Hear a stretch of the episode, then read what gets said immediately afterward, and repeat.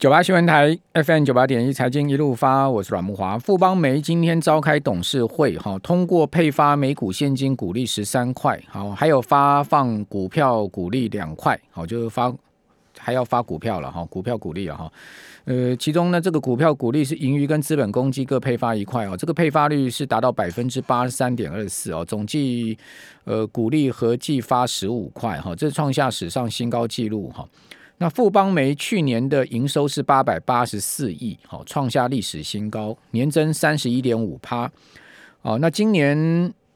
前二月，好，它的合并营收是一百五十四亿，哦，年增的幅度是二十五点七五趴，也创下历史的同期新高。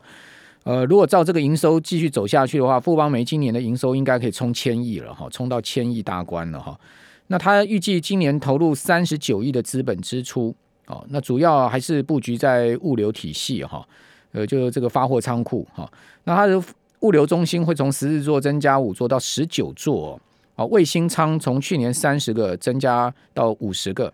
哦，南区最大的自动化物流中心还在兴建中啊，预计呃二零二三年投入哈。那事实上，这个电商哦，它其实很重要一个决战战场就在这个物流体系，就是到货时间。哦，以及呢，有没有自己的整个发货仓库啦，还有呢车队这些哦，就是电商很重要的决战的地方了哈。哦，除了其他的项目，这个这个是非常关键哈。这个等于说，呃，电商的购物购物的这个经验，好，其中很重要一块，好，消费者在考验的就是这个物流的部分。好，另外中珠 KY 今天也公告股利啊，六块半，好，这是史上新高纪录。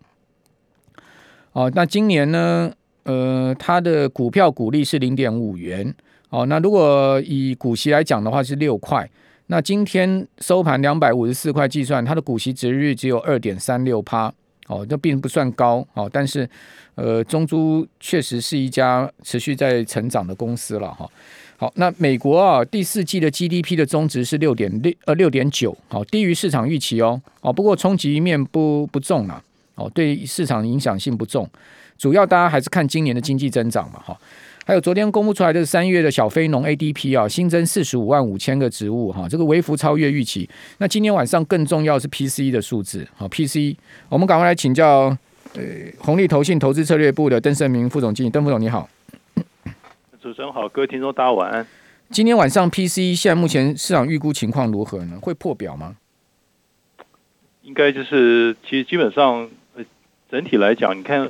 呃，PC 之前已经已经蛮高，那我觉得市场它的预估应该还是符合预期啦。那你可以看，就是最近十年债息的一个走势，在三月二十八基基本上是喷到最高，盘中最高二点五五，现在其实又又降到大概二点三三左右。其实它这个预估值很可能，除非它超过预期相当相当多。那如果如果没有超过太多的话，那你可以看现在的反应，就是不一下它。反应太高了，就是通膨的一个预估，预估值拉到非常非常高。上个月的这个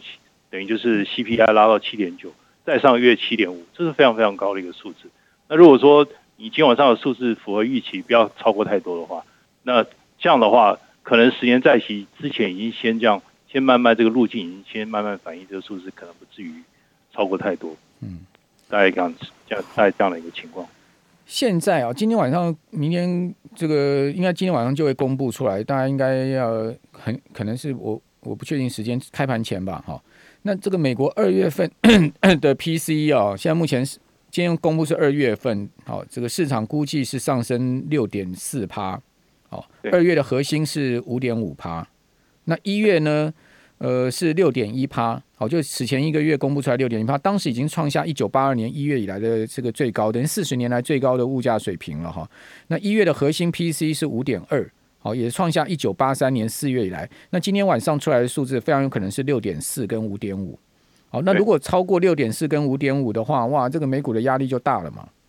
对，有没有可能超过六点四跟五点五呢？这个可能性也不是没有啊。不是没有哦，今天晚上八点半会公布啊，八点半哦，八点半，这这个这个相当重要的一个一个一个数字嘛。嗯，那那还有，当然你 ISM 制造业指数也很重要了，非农核心 CPI 都是这个礼拜重重中之重。那这个数字其实你如果说按照这个这个趋势来看，一月、二月越来越高，那二月这个数字你跟你跟 CPI in line 的话，这数字坦白讲应该也不会太低啊。坦白讲是这样。那如果说你比大家估计的数字还要更高，还破表的话，那我觉得可能就是你你你影响你影响来讲的话，你就是要去看可能实质利率的一个部分，那可能就是它可能又再度往上再再垫上去，而不是往下探。相对而言，趋势是这样。今年美国 GDP 到底怎么看？呃，昨天公布出来六点九是去年第四季的中值嘛？那今年呢？今年 美国 GDP 之前估之前估是二点八，降到二点八。嗯，然后呃，相当多的这个投行其实现在都看保守的话，估二点零到二点五左右。嗯，好像没有人看到，好像现在大家都不敢看到太太高的感觉。高盛就两趴以下，高盛看两趴，高高盛是看更更低。我看平均值大概就是二二点零到二点五，高盛是特别。那那这样的 GDP 为什么股市一直涨呢？呃，主要你们这次的报告也是，Why equities are performing so well and what to do now？是不是这样子？为什么为什么呃呃这个股票表现的这么好，以及我们现在该怎么办？是啊，就是你若以现在股息率大概一点七，标普一点七、一点八的话。你如果去减掉实质利率的话，可能它还有两个 percent 左右。那如果扣掉名目利率，就不太行啊。你你名目利率如果当初之前呃稍早之前本周还有二点五的话，那扣下去的话，快快到负一了，负零点七到负一。所以，但是你以实质利率来看的话，却还是有两个 percent 左右。所以，我觉得就是，除非你一一般现在来看，就是看到年底的时候，如果按照这个路径，今年如果说升九码升八次升息。那到年底的时候，非方瑞是两个 percent 以上，所以看起来投行预估到年底的时候，那个十年债息不是从现在水准继续很快速度喷上去，而是慢慢缓步子推上去。所以他觉得这这个已经 over，已经 price in 了。相对而言啦，大部分是 price in 的一个状况，等于就是市场钱很多啊，钱很多，所以你你基本上掰上去也不是很弱。然后现在就是觉得相对来讲的话，你过去。很容易赚钱，因为利率非常非常低嘛。那以后的话，这利率变得慢慢正常化之后，你可能就是这些公司可能它的体质要更强一点，然后 margin 要更要更高一点点，才会吸引到大家的一个注意。等于就你要更挑精减减肥了，而不是说过去来讲低成本的时候你可以做杠杆，然后创造很大的一个销售量或者很大的销售成长，以后可能不容易了。所以相对而言的话，股票还是提供一个很不错。相对而言还是比债券好，现在就是比较之下，债券比较比较比较不 OK。哦，等于等于砍债券，把资金流到股票，暂时流到股票去了哈。如果我看那个小摩，他看就是他觉得就是债券经过去年一年整年整年这样减下来，他债券他觉得他债券呃全球投资人债券减持的部位，他觉得已经减到一个阶段，他未来还要大减的。几率不是很高。今年，今年美国国债指数已经跌掉六趴，这是史上表现最差的。对，几乎几乎是最差最差的一个表现。你看，等于就是相对来讲的话，那等于就是你你你表现表现这么这么的差，那股你你你你你年初的时候，你十年债息还在两个 percent 以下，现在喷到二点五，最高喷到二点五，这实在是速度速度调整的太快。您您可以来跟我们讲一下那个您提供的资料，是说七个理由说，呃，股票还可以继续持有的七个理由吗？可以可以可以。OK，那其实他这边主要是讲的是说，哎，你相相对而言，第一点就是说，你实质的这个实质利率实质，他觉得还是蛮蛮负值的啦。等于就是说，你股票的话，相对来讲，它的股息支利率还是可以提供一个一个保障嘛。那就是刚刚主持人提到，就是说，哎，你现在。相对而言，你你现在利率还是还是在地上嘛，等于是它还没有真的调到非常非常高，现在十年债息反映。那这样的一个情况的话，等于就是你等于就是说债券它我它也过去四十年的一个大多头，三十年大多头不会持续嘛，股票提供一个一个比较好的一个一个方向。但是你也可以看得出来，年初至今相对而言，债券的表现其实是比较比较不理想。股票它其实离它的高点标普五百其实并没有离得。离得太远了，但是债券其实这个是差距是非常非常大。那另外一点就是说，股票它相对来讲的话，等于就是，呃，如果说你可以看，就是说经济如果假设还是有增长的可能性，你营收啦、获利啊，或者说股息的部分，它就还能成长嘛。所以说股息它的一个风险的溢酬来讲的话，虽然说从 COVID-19 之后，你你看就是它其实已经没有那么没有那么好了，但是它比金融海啸那个时候之前其实还是比较比较好一点。所以从几个面向来看，他觉得是比较有机会。还有就是说，他讲私人体系，它的这个资产负债表还是还是蛮强劲的啊。企业它的那个现金比例很高，你看利息保障倍数还是九零年代以以来的一个比较高的一个水准。他觉得也也不至于说会有很大风险去破产啊。等于相对来讲的话，你看他以欧洲这个公司为例，就是他的一个他的一个相比相相比之下，EPS 还那个提供。未来很高的一个配息的空间，他没有配的很多，所以账上现金维持很多。另外，他提提到了，就是说乌俄战的一个影响，就是像欧洲来讲的话，德国它国防支出会增加。他举这个例子嘛，就是说，那过去才零点七占 GDP，现在要暴增到一点三，这个是其实是一倍的一个增长。还有就是，你看它可它可能就是赤字赤字财政。好，我们这边先休息一下。好，那今天这个晶晶病啊，有一个比较。突发的消息就是星光金跟台新金传出要合并，好，这个市场消息传出来之后呢，星光金啊，呃，三月二十九号董事临时动议上面提出将成立跟台新金合并的研究小组，啊，那针对这件事情，台新金下午给出两点正式的回应。第一个呢，他说台新金事先并不知情啊，截至目前也没有收到正式的评估邀约，哦，如果后续有收到邀约，台新金会以正面开放态度进行评估。那台新金跟信光金都是泛星光集团的公司，未来几呃本来几年前也谈过这件事情了。如果大家有进一步的合作努力机会，大家一起努力看看，好，也是一个好事情。看起来就是说台新金呃蛮正面看待星光金这个董事会提出的临时议案上面这件事情。那星光金跟台新金本来就是星光集团嘛，好，只是兄弟后来。大家 对，大家也知知道，这个吴家兄弟本来就有一些问题嘛。那现在是不是大家，嗯，这个兄弟之间要这个各自登山，好，这个呃所谓共同登顶呢？好，那看起来这个事情应该会是呃有机会的，哈，这个应该不是空穴来风了，就是说应该看起来是这样的方向，合并的一个方向，哈。好，那另外这个刚。呃，邓邓副总有谈到了，就是七个好，这您这一份那个 Global Strategy View 是贵公司的嘛？对不对？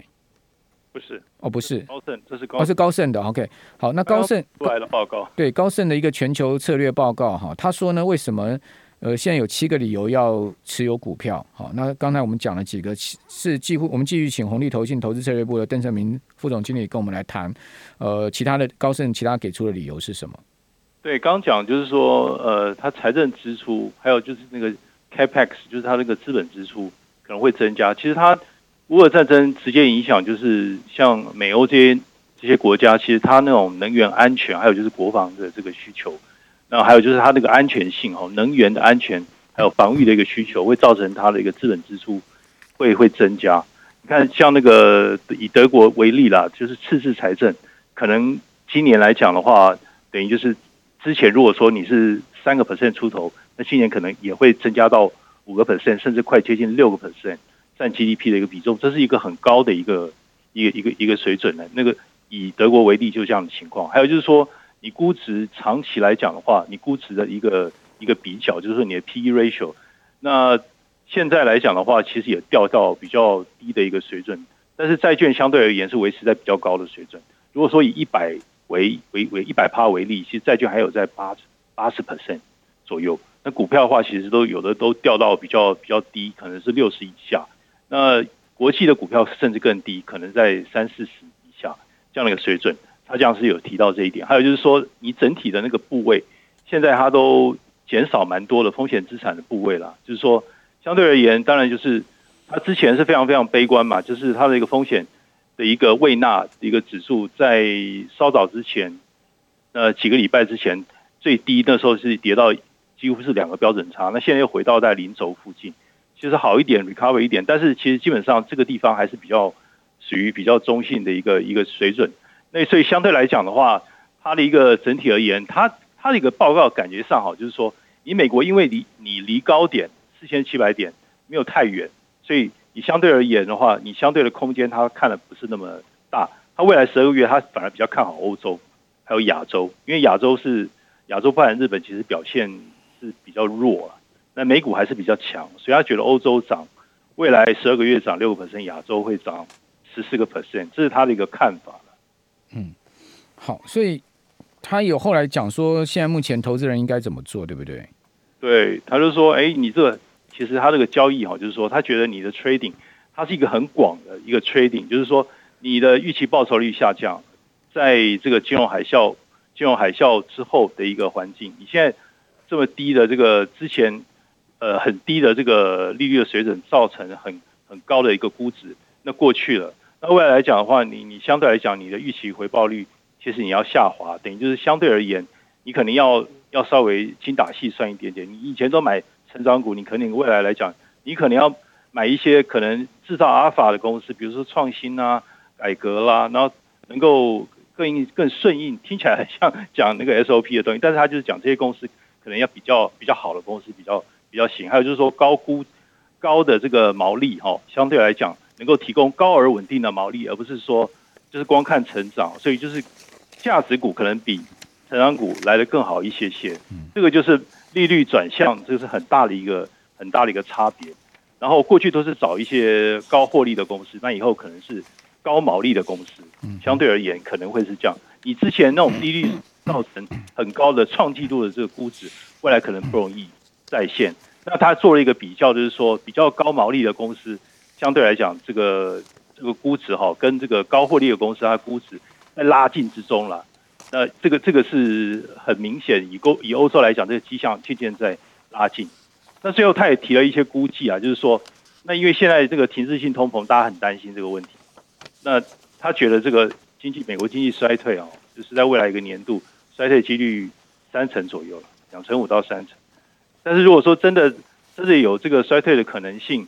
下去的话，那标普五百的最大的跌幅是两成出头，两成出头，大概是这个样子。然后他觉得，就是相对而言，整个市场未来的一个趋势，可能就是你你的一个大面向，你你你一定要多元配置，还有就是实质资产 （real asset） 肯定要做，像不动产啊、商品要放一些，还有就是你减少一些 growth 的 equity，然后放一些价值型的一个投资吧。这是他整通篇报告的一个结论。就高盛认为，就是说现在目前还是股优于债，对不对？他认为说后面还是股优于债的一个情况，因为在在在股市如果要跌的话，债市可能会跌更多嘛。那另外他说，呃，他们还是对于 downside risk 是有这个一定的风险的谨慎了哈，就是说他们还是会警惕一下可能下跌的风险，而且呢，他也认为市场会更波动。哦，这些看法我们先前节目都不断的在提出来这样子的看法，呃，同时呢。他说成长风险也可以看得到嘛？那另外他说呢，他们看到这个市场有两个 F 开头的 Fat 跟 Flat Market Environment，好，他这个讲的是什么呢？什么是胖跟平呢？平的话其实就是平的话是讲就是你你你的预期报酬率是很平哦，预期报酬率就不会看太好就对了啦。对对对，你不用对股市的高档看太高了。对。那就是说，你的你的估值哈，就是说，那你之前等于就是相对来讲，是你这么这么高的一个估值，其实是用很低的这个利率水准去去造就，他觉得这个东西未来来讲也没有这个东西了。对对对，就去年去年前年那种环境不在了啦。对，这是一个蛮平坦的一个一个一个市场环境，平庸年代来了就对了，